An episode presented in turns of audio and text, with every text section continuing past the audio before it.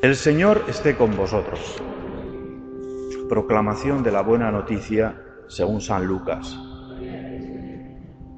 Ilustre Teófilo, puesto que muchos han emprendido la tarea de componer un relato de los hechos que se han cumplido entre nosotros, como nos los transmitieron los que fueron desde el principio testigos oculares y servidores de la palabra, también yo he resuelto escribírtelos por su orden después de investigarlo todo diligentemente desde el principio, para que conozcas la solidez de las enseñanzas que has recibido. En aquel tiempo, Jesús volvió a Galilea con la fuerza del Espíritu, y su fama se extendió por toda la comarca. Enseñaba en las sinagogas, y todos lo alababan.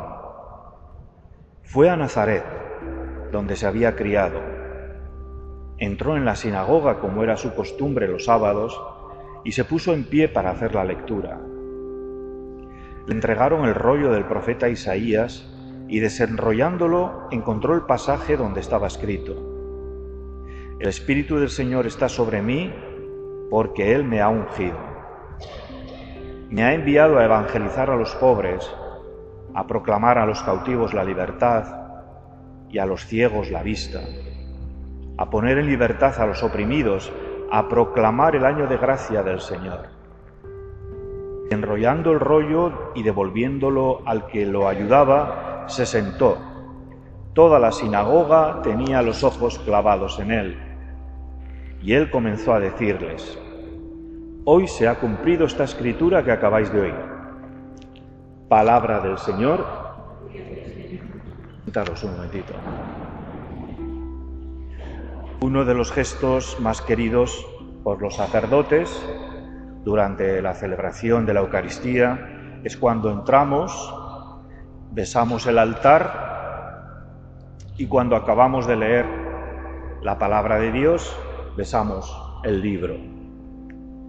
Lo hacemos no en nuestro nombre propio, sino en el nombre de toda la asamblea, mostrándole al Señor lo que le amamos, cómo amamos su entrega y su sacrificio por todos nosotros y cómo amamos su mensaje y su palabra, que cada domingo escuchamos y nos ayuda a seguir viviendo.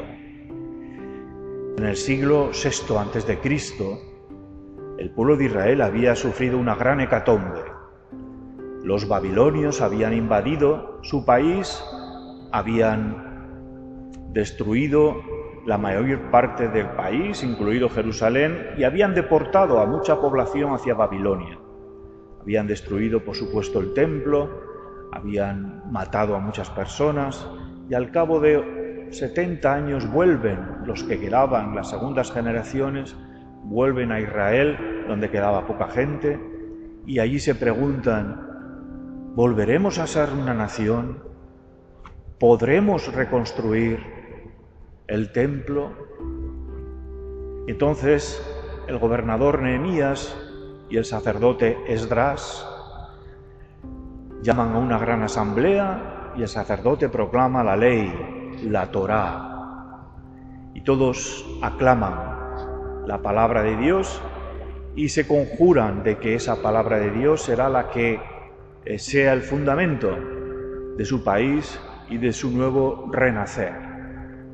Jesús, de nuevo, en una asamblea, en este caso más pequeña, en su pueblo Nazaret, al inicio de su ministerio público, se presenta ante sus paisanos y lee un pasaje del profeta Isaías en el cual se proclama que el ungido de Dios, el Mesías, va a traer la buena noticia a los pobres, la libertad a los cautivos, va a dar vista a los ciegos, etc. Dice para terminar Jesús, hoy se ha cumplido esta escritura que acabáis de oír.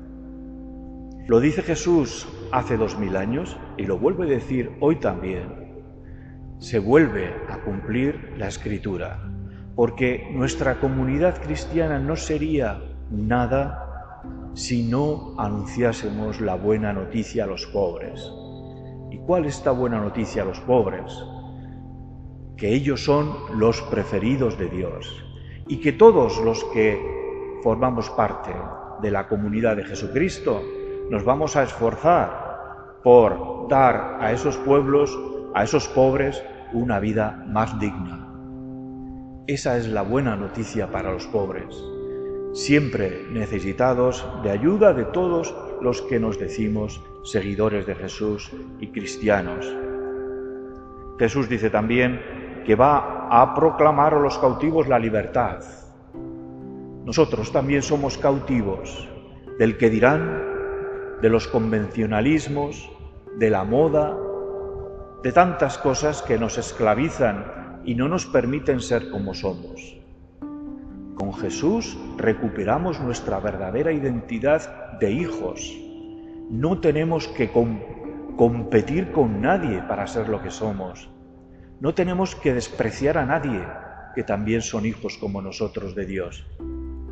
Con Jesús recuperamos nuestra verdadera humanidad. Y los ciegos, a los ciegos viene a dar la vista. Ciegos, física y espiritualmente, como podemos serlo nosotros, ciegos para descubrir la bondad que hay en todas las personas, la bondad de la creación que cada día nos renueva la vida y nos permite maravillarnos con este mundo estupendo que Dios ha hecho para nosotros. Ver pues como Jesús nos veía, como hermanos queridos, como Dios nos ve, como sus hijos, que nos ha puesto en este jardín que es el universo, para que lo cuidemos y para que lo saquemos adelante, para que no lo explotemos y ayudemos a todos a disfrutar de él. Maravilloso programa el que nos propone Jesús en el inicio de su misión allí en la sinagoga de Nazaret. Hoy se ha cumplido esta escritura que acabáis de oír acogemos esta palabra de Jesús y la hacemos nuestra. ¿Cómo? Reafirmando nuestra adhesión a su persona y a su mensaje, queridos hermanos.